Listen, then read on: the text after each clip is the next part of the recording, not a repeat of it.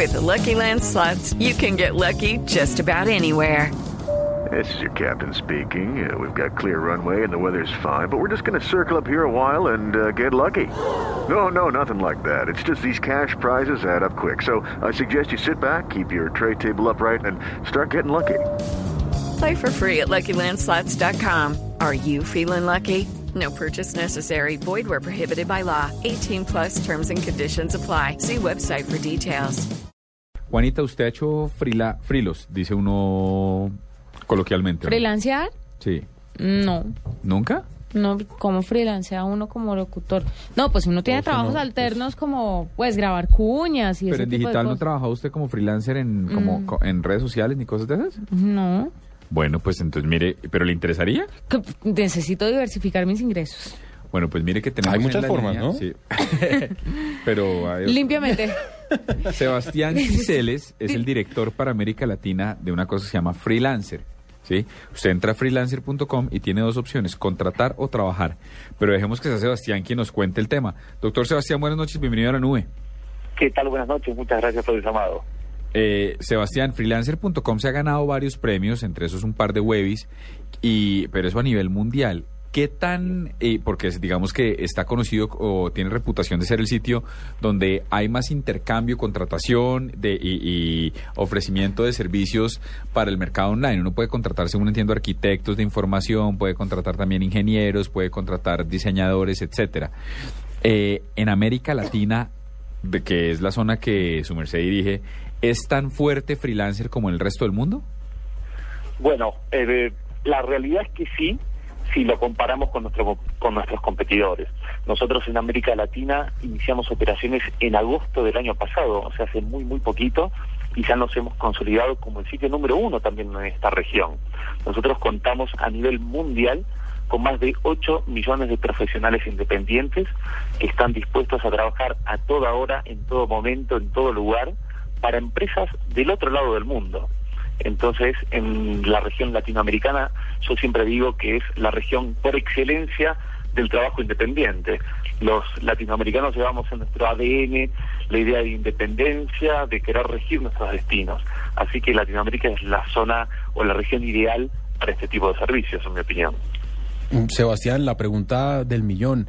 ¿Freelancer eh, funciona solamente como intermediario o de alguna forma freelancer me garantiza que la oferta de trabajo que me hacen es seria y que me van a pagar o que la persona a la que yo contraté me va a cumplir con la fecha de entrega? Bueno, es interesante la pregunta porque es justo lo que nosotros identificamos como un gran temor. Es decir, ¿qué pasa si trabajo para alguien y después no me pagan? O del otro lado, si le pago a alguien y luego no trabaja. Entonces nosotros nos ponemos en el medio de esa relación, en donde no solo se conectan a través nuestro, sino que también se pagan a través nuestro. Entonces nosotros cuando una empresa, un empleador, contrata a un trabajador que es un freelancer, nosotros congelamos el dinero de la cuenta de la empresa, esos 200, 300 o 500 dólares, el monto en que, ya- en que se hayan puesto de acuerdo, los congelamos y los mantenemos nosotros en custodia. ¿Para qué? Para que cuando el trabajador cumpla con su trabajo, con lo acordado, nosotros automáticamente le giramos el dinero para así se queda tranquilo y sabe que va a ser remunerado por el trabajo que ya realizó. Eh, Sebastián, yo he tratado de entrar a- algunas veces a este tipo de páginas, pero a veces son muy complicadas de entender. Freel- Freelancer.com es una página sencilla, usted va a ver fácilmente cuáles son las opciones, cuáles son las ofertas, cómo se crea el perfil, porque yo entré a unas dos o tres que no me acuerdo específicamente cuáles son en este momento y qué galleta. No pude. ¿En serio? Sí, sí, no pude porque me embolataba, porque había que llenar muchas cosas, debías tener, hacer muchos pasos para llegar a conseguir ver pues como una lista de ofertas. Entonces quiero saber qué tan fácil de navegar es fli- freelancer.com. Bueno, nosotros nos preocupamos y nos ocupamos de hacer justamente la experiencia del usuario algo relativamente eh, súper sencillo. Siempre todos est- estos sitios tienen, no lo llamaría complejidad, pero sí un grado de, eh, eh, de completar un perfil necesario para manifestarle al resto qué es lo que uno sabe. Pero nosotros lo ponemos en forma muy simple. Simplemente decimos, con- se registra con un correo electrónico válido, un nombre de usuario y una seña, o sea, una contraseña, ¿verdad? no, no, no pedimos datos personales. Con eso, el trabajador simplemente pasa a una pantalla donde completa su currículum, pero no su currículum historia de vida, dónde nació, cuántos años tiene, no, simplemente su perfil en donde pone lo que sabe hacer, porque con esto con lo que es lo que sabe hacer va a poder acceder en forma mucho más fácil y mucho más atractiva a trabajos que se publican en, en nuestro sitio. Entonces, completado ese perfil que les digo son 5 a 10 minutos, como muchísimo, porque uno pone en definitiva lo que quiere, uno automáticamente ya tiene abierta la oportunidad de empezar a ofertar en más de 600 categorías laborales diferentes. Por día nos ingresan 4.000 nuevos proyectos, que son 4.000 nuevas oportunidades de trabajo. Aquí hay unas tarifas, Sebastián, en la página en freelancer.com. Por ejemplo, dice desarrollo de sitios web 222 dólares, diseño web 350 dólares, marketing SEO 99 dólares. Estos son ofertas, me dicho, ¿quién determina el valor de la oferta? ¿Cada persona? Cada persona pone el precio que cree conveniente para su trabajo. Nadie le va a imponer un, digamos, trabajar por un monto. Y esto pasa como en cualquier mundo o cualquier negocio offline. Hay gente que oferta mucho dinero y gente que oferta muy bajo dinero. Y queda del lado del empleador, del dueño del proyecto, elegir al freelancer. Y esto como en cualquier trabajo. Mucha gente puede venir y decir, yo te trabajo en forma gratuita o yo te trabajo por 5 dólares. Pero yo voy a terminar eligiendo aquel que tenga mejor reputación, aquel que tenga mejor historia de cumplimiento. Y en el mundo online pasa esto. Entonces, el promedio puede ser que por un artículo, la escritura de un artículo en, en- en el, en el área de comunicación social, hagas ofertas de 100 dólares, de 200 dólares, pero no nos olvidemos que uno está desde su casa, no, no incurriendo en gastos de alquiler de oficina, en secretaria, en nada, está desde su casa trabajando para empresas de todo el mundo. Entonces el precio lo pone uno. Ahora queda del otro lado, del lado del empleador, elegir a la persona adecuada. ¿Y qué pasa, qué pasa, Sebastián, cuando es al revés? Cuando es el empleador el que está buscando una persona que le haga un trabajo, ese empleador ofrece un monto. ¿Y qué pasa con las personas que aplican para ese trabajo? ¿Entra como una especie de subasta o cómo es el proceso ahí? Correcto, en- entra, entra como una, no, no como una especie, entra en una subasta, pero nuevamente, acá hay dos o tres variables que son importantes a la hora de seleccionar tanto a un freelancer como el freelancer seleccionar el empleo. Es, primero, la reputación, segundo, el tiempo de entrega y tercero, y en este orden, el precio. El precio juega un factor eh, es una variable más, pero no es un factor determinante a la hora de la elección de un proyecto o de un freelancer. Pero mm, mi, mi pregunta iba sobre todo a saber, además, si de alguna forma freelancer.com puede llegar a regular eso. Y se lo pregunto porque, pues, me preocupa que cuando, que cuando hay muchas personas dispuestas a hacer un trabajo, pues empieza esta guerra de yo le hago ese artículo por 100 dólares, no, pues yo le doy 80, no, yo le doy 70 y termina la gente terminan trabajando en 2 gratis. dólares. Mm.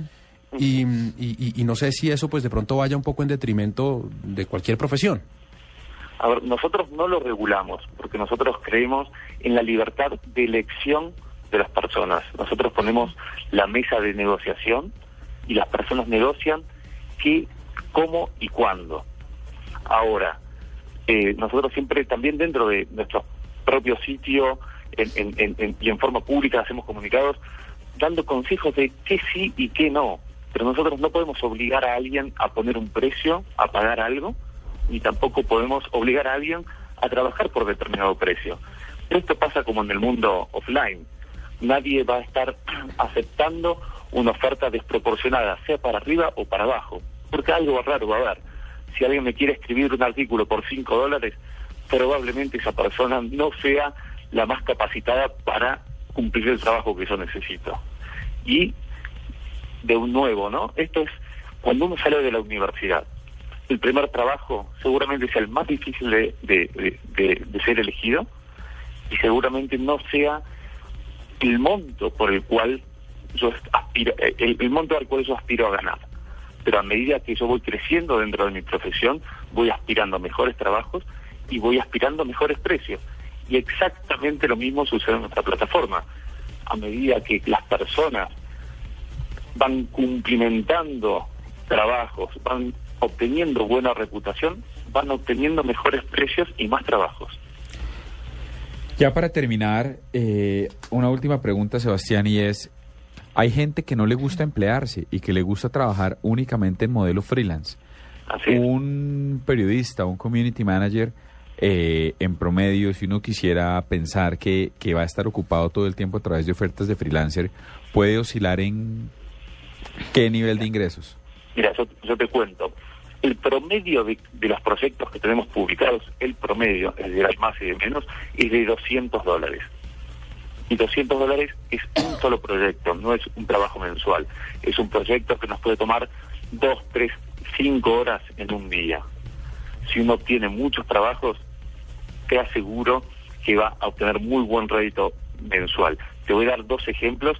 Uno que es nuestro usuario estrella, que es una persona de la India, que el año pasado facturó más de un millón de dólares. Uy, Wow. Eso es bastante. Pero porque se van se van cotizando dentro de dentro de la página, o sea, hay un tipo de ranking que la gente o estrellas o algo que la gente le pueda poner a un trabajador o a un trabajo que, que, ha, que ha visto que es bueno en, en el desempeño y eso lo cotiza más. Así es, exactamente. Cada vez que yo cumplo con un trabajo, la persona que me empleó me va a calificar. Y esa calificación va a estar a la vista de todas las personas dentro de Freelancer. Claro, eso le va a ayudar a que después consiga trabajos más fácil y pueda Pues, cobrar un Y poquito pueda más. subir sus precios. No sé qué estamos haciendo aquí. Sí, yo tampoco. Esto... no. Y, No y- me- y te voy a contar, te voy a contar, aprovecho para contarte otro caso más regional, que es una mujer de la Argentina que empezó trabajando sola desde su casa y hoy tiene montada su pequeña y mediana empresa, su pyme, en donde contrató gente, tiene 16 personas empleadas. Y cuando yo hablé por teléfono con ella, porque es una, una usuaria nuestra, hablé por teléfono y le digo, ¿cómo empezaste? Me dice, no, es cómo empecé y cómo continúo, trabajando solamente a través de freelancer.com. Vea, Vea, pues, qué inter- Voy que a abrir ya una cuenta aquí. Son las 9 y 28 minutos. Sebastián, muchas gracias por haber estado con nosotros en la nube, la mejor de las suertes con freelancer.com. Muchas gracias y un, un saludo a todos ustedes.